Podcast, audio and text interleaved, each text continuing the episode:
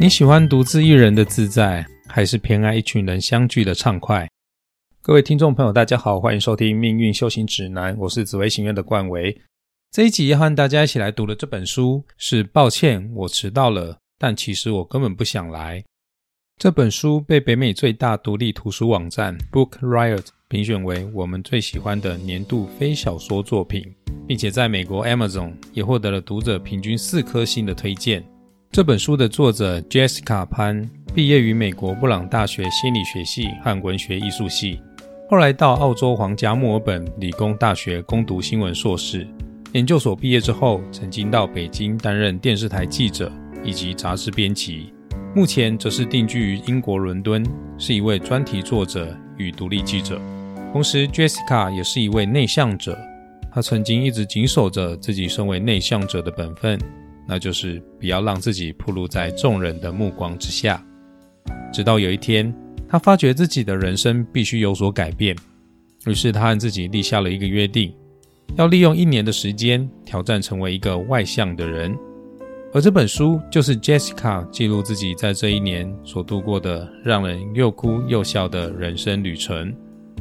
在书的开头是 Jessica 要告诉读者的话，他说：“且让我先声明。”无论是个性外向、内向或其他状况，我都不认为有任何人是需要被治疗的。不过，我有好一阵子是个闷闷不乐的内向者。我想看看，如果花一年的时间做些令人却步的新体验，那么我的人生可能会有什么改变？这本书记录了后续发生的种种，而书里的主要场景则是发生在英国伦敦。也许民情和我们台湾会有所不同。但是排除心理障碍的核心观念，我认为仍然是非常值得我们参考与应用的。话不多说，赶快来了解 Jessica 在这一年里到底都做了什么事情吧。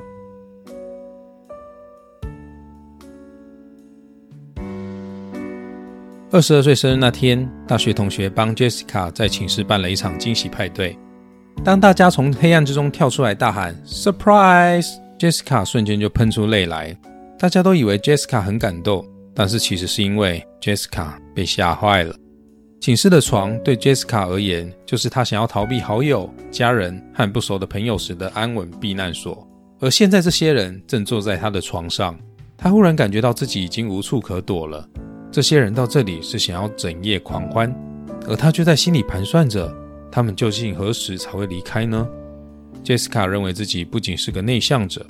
而且还是个羞怯的内向者，他害怕接电话。当电话开始响的时候，他会把响个不停的电话丢到房间的另一头。他也会假装生病来拒绝任何邀约，或是参加一个拓展人脉的社交场合，却又临阵脱逃。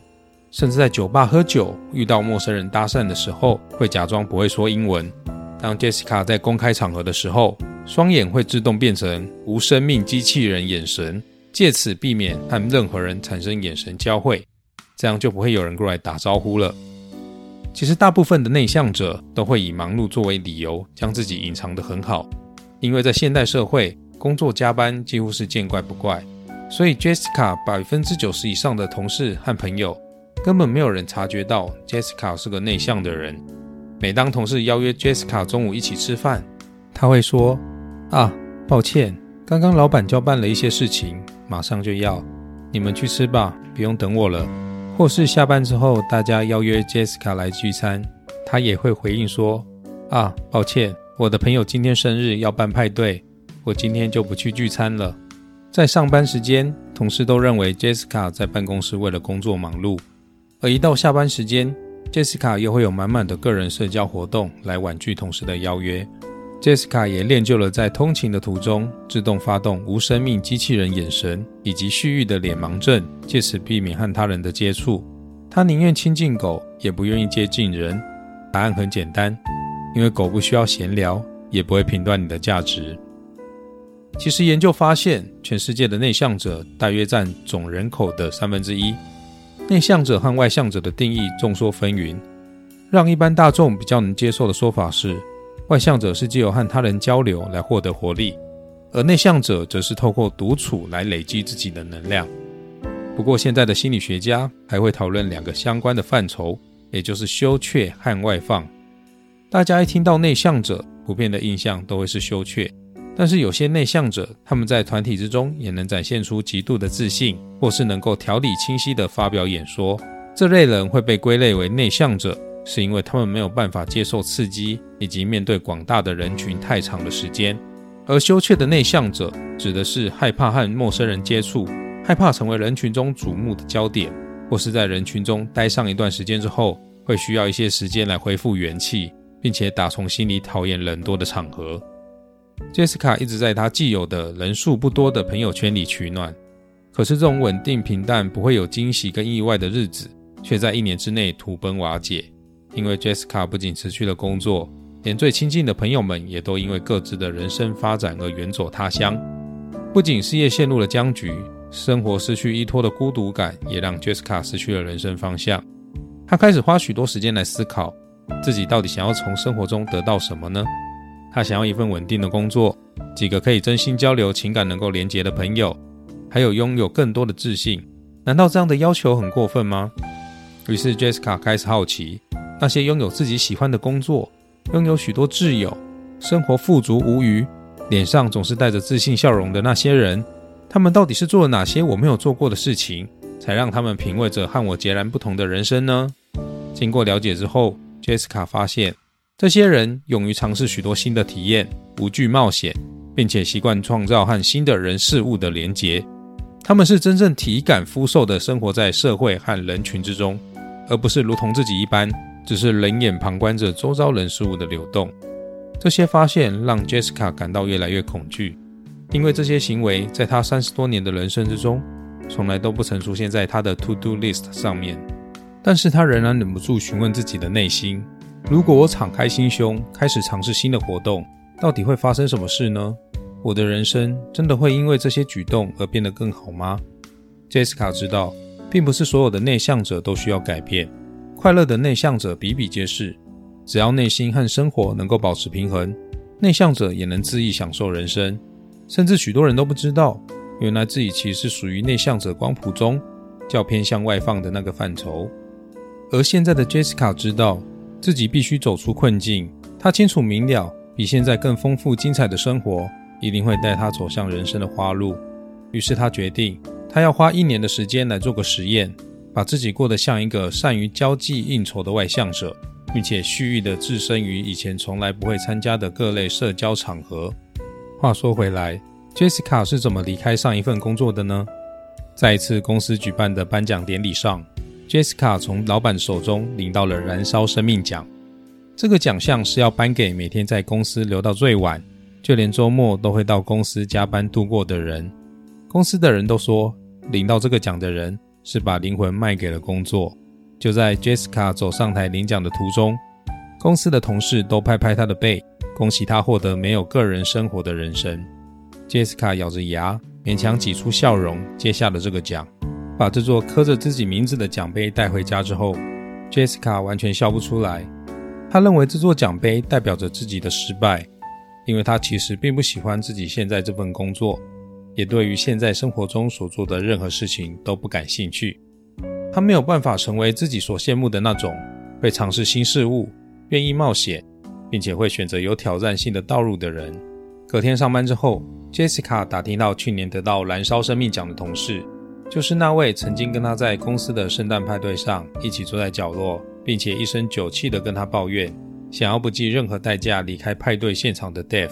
他发现 Dave 有个特点，就是穿着打扮总是看起来十分落魄，而且每天会吃着一模一样的三明治。就在 Jessica 仔细观察 Dave 一天之后，马上做下辞职这个疯狂但爽快的决定。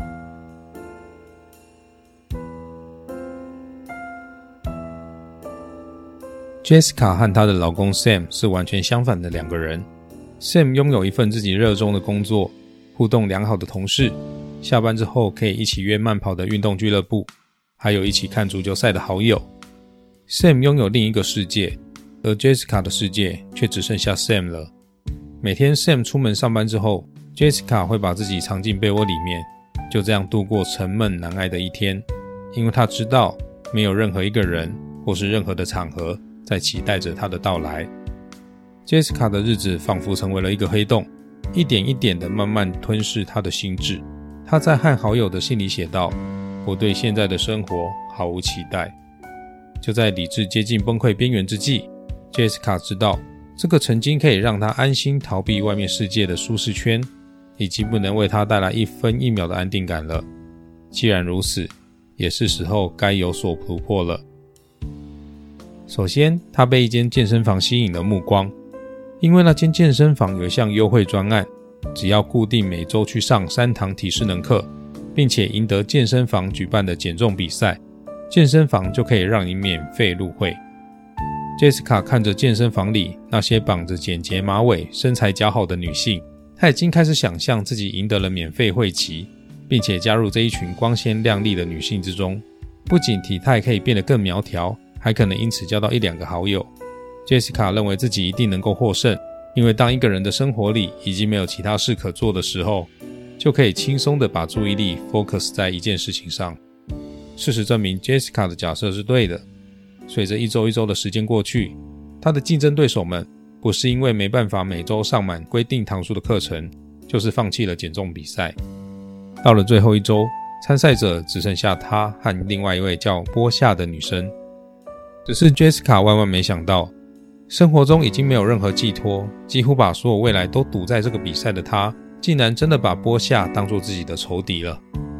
接下来的一周，Jessica 疯狂地在网络上搜寻任何可以快速减轻体重的方式，大部分都是加速排出身体水分的方法，例如喝黑咖啡帮助排尿。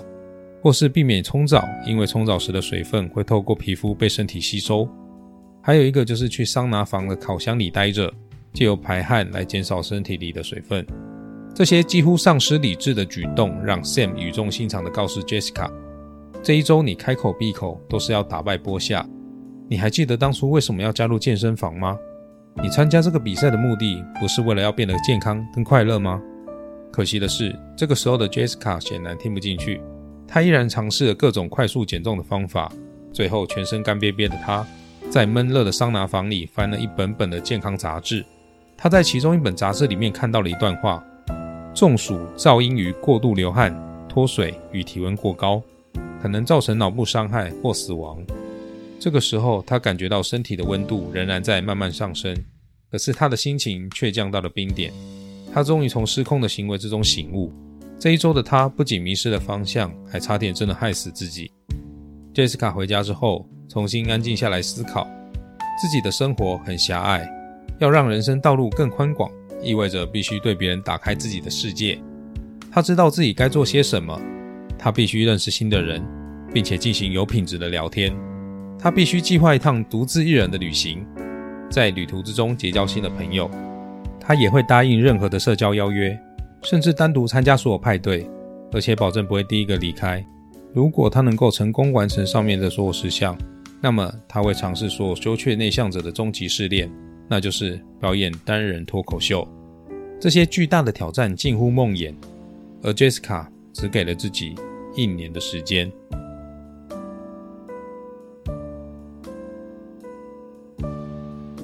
Jessica 马上就遇到了第一道障碍，害怕和陌生人交谈。为了踏出这最困难的第一步，他报名了练习和陌生人聊天的课程，并且实际走遍伦敦，寻找可以攀谈的对象。但是路上行人的冷漠跟冷淡，让 Jessica 吃了许多闭门羹。在未来一年探索这块未知领域的过程中，他需要有专家的指导。于是他上网找到了专门教授如何克服与他人互动的恐惧的专家。波士顿大学心理治疗及情绪研究实验室主任史蒂芬·霍夫曼，并且马上拨了一通电话给他。史蒂芬告诉 Jessica，社交焦虑是完全正常的经验。如果有人一点社交焦虑都没有，那这个人就有很大的问题了。根据史蒂芬的经验，可以有效治疗社交焦虑的方法就是铺路疗法。这里的铺路指的并不是要你将衣物脱光。而是要将你自己摆放到最难堪的情境之下，去体验被他人反复拒绝、嫌恶的过程。例如，让你站在街边，大声对着行人唱歌；让你在车站里面向一百个陌生人索取一千元；就是在大庭广众之下让自己最害怕的噩梦发生。而史蒂芬告诉 Jessica：“ 你去做这项实验，并不会有人把你开除、跟你离婚，或是将你逮捕，你一点损失都没有。而且曾经参与这项实验的人里头，有百分之八十的人，他们的焦虑症状因此而减轻。”史蒂芬就问 Jessica：“ 你最害怕什么呢？”Jessica 回答说：“我最害怕陌生人把我当成怪胎或是蠢蛋。”于是史蒂芬马上就帮 Jessica 设定好一场对话。当时是伊丽莎白女王仍然在世的时候，他请 Jessica 走向陌生人，并且去问陌生人：“不好意思，我忘记英国有没有女王了。如果有，她叫什么名字呢？”我们已经可以想象到那些陌生人翻着白眼，把 Jessica 当作笨蛋的样子了。Jessica 挂上电话之后，马上拎起外套，开始往地铁站前进。他首先看见一位大约四十几岁的男子迎面而来。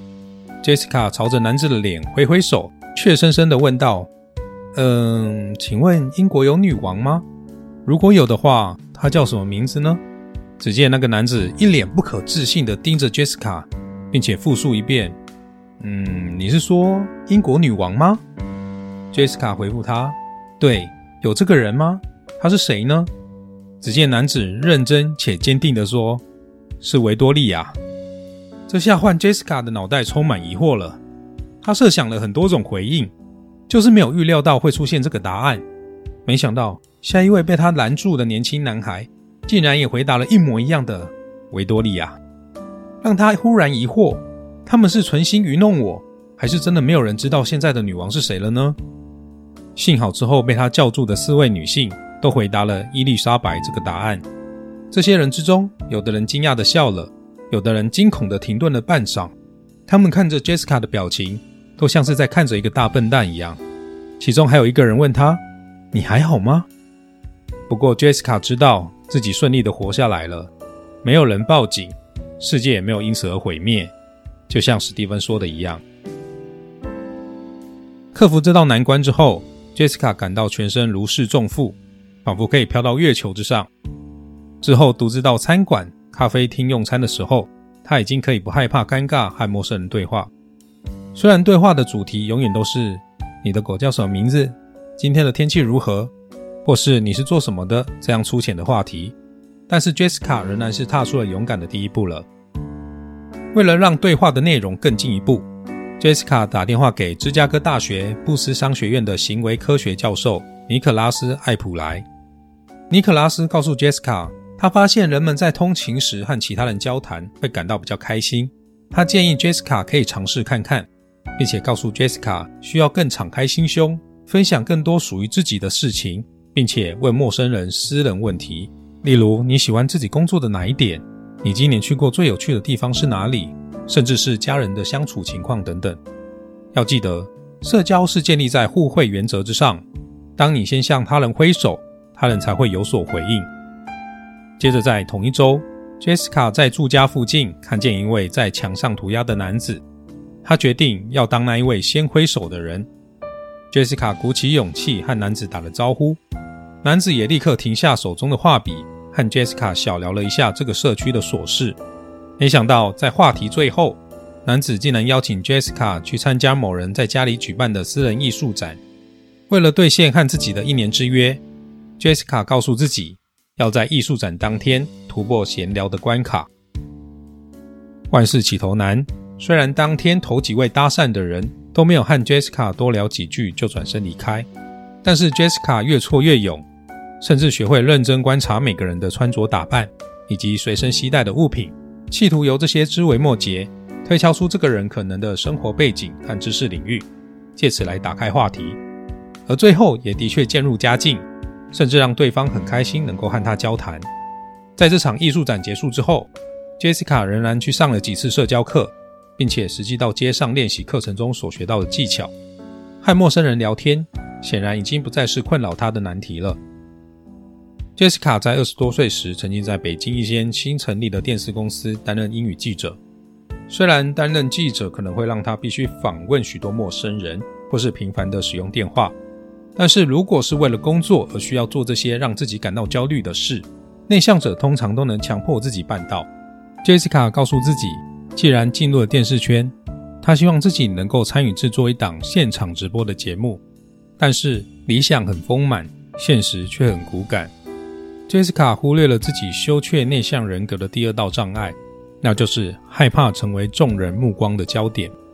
每当摄影机亮起小红灯，开始摄影的瞬间，Jessica 就会开始头昏脑胀，全身冒冷汗，一颗心扑通扑通的狂跳，说话的语速快到让自己结巴。不管经过多少次练习，这样的情况似乎一点也没有改善。Jessica 总是紧张地愣在镜头前面，汗流浃背。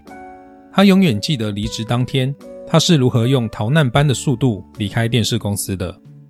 各位听众朋友可能会有这样的经验：在求学时期，学校曾经举办一些班级的戏剧比赛，在安排角色的时候，一定有许多同学会抗拒饰演比较受人注目的角色，或是在小组报告的时候，大部分的人并不会自发性的自愿承担上台报告的工作。而在经过第一道难题的洗练之后，上台会怯场这个理由已经不足以成为阻挠 Jessica 放手一搏的绊脚石了。他欣赏了一场现场喜剧表演，表演者会轮流出场讲述与自己有关的趣事，但不需要和现场的观众互动，所以还称不上为脱口秀。Jessica 对于那些能够自信地站在舞台上说故事的人感到着迷，于是表演结束之后，他鼓起勇气打电话给节目制作人，告诉他自己在伦敦街头所做的有趣实验。制作人觉得这个经验非常有趣。一口答应安排 Jessica 到现场说这段故事。Jessica 和制作人敲定档期之后，就开始着手准备讲稿。虽然 Jessica 只是当天节目里的其中一位表演者，但是除了她之外，其他人都是这方面的佼佼者。于是，随着表演时间越来越接近，Jessica 的焦虑感也越来越浓厚，甚至再次经历了身心灵的各种煎熬与脑雾。她一度崩溃到忘记当初在伦敦搭讪陌生人时的各种细节。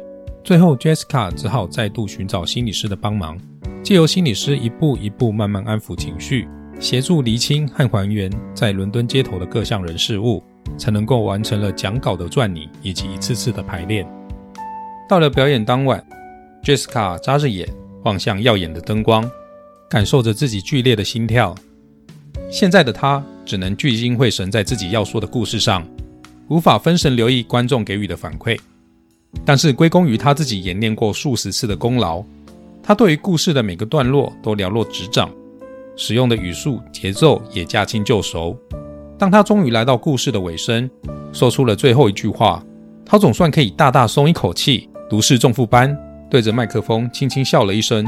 接着背对着全场观众欢声雷动的欢呼与掌声，慢慢走下舞台。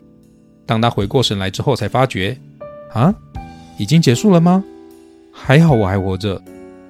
这一晚，Jessica 挣脱了恐惧的束缚，跨越到恐惧的另一端，获得了十二分钟的自由，突破了和陌生人交谈以及面对众人的注目这两道关卡之后，仿佛已经没有任何困难能够阻挠 Jessica 大步向前迈进了。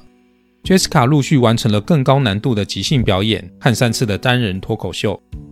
现在的她已经可以神色自若地主动接近陌生人，悠然自得地参与朋友的聚会，并且享受一个人的出国旅行。转眼已经过了十一个月，一年的期限即将结束了。她开始计划最后一个任务，就是在自己家里举办一场派对，把这一年里认识的所有朋友都邀请过来齐聚一堂。最后有十一位互不相识的人在 Jessica 家里相聚了，他们享受着 Jessica 精心准备的感恩节大餐，而 Jessica 也在一旁默默观察着新的友谊的诞生。之前有邀请过智商心理师来分享个案辅导经验，其实可以发现，所有的进展与改变都需要我们自己愿意跨出那个关键的第一步，必须自己真心认为改变是必要的，别人才能够给予协助。这本书里头有很多 Jessica 跟老公。朋友、陌生人、心理师，还有教授等等的精彩对话，以及 Jessica 是如何陷入各种心理困境，又寻找各种外援突破层层心魔。但也不是说每个人都非变不可，只要你能够确实掌握自己的生活节奏，能够让你的身心灵都充满了电，生活达到了平衡，那么维持现状又有何不可呢？就像开头作者 Jessica 所说的，无论是个性外向、内向或其他情况。他都不认为有任何人是需要被治疗的。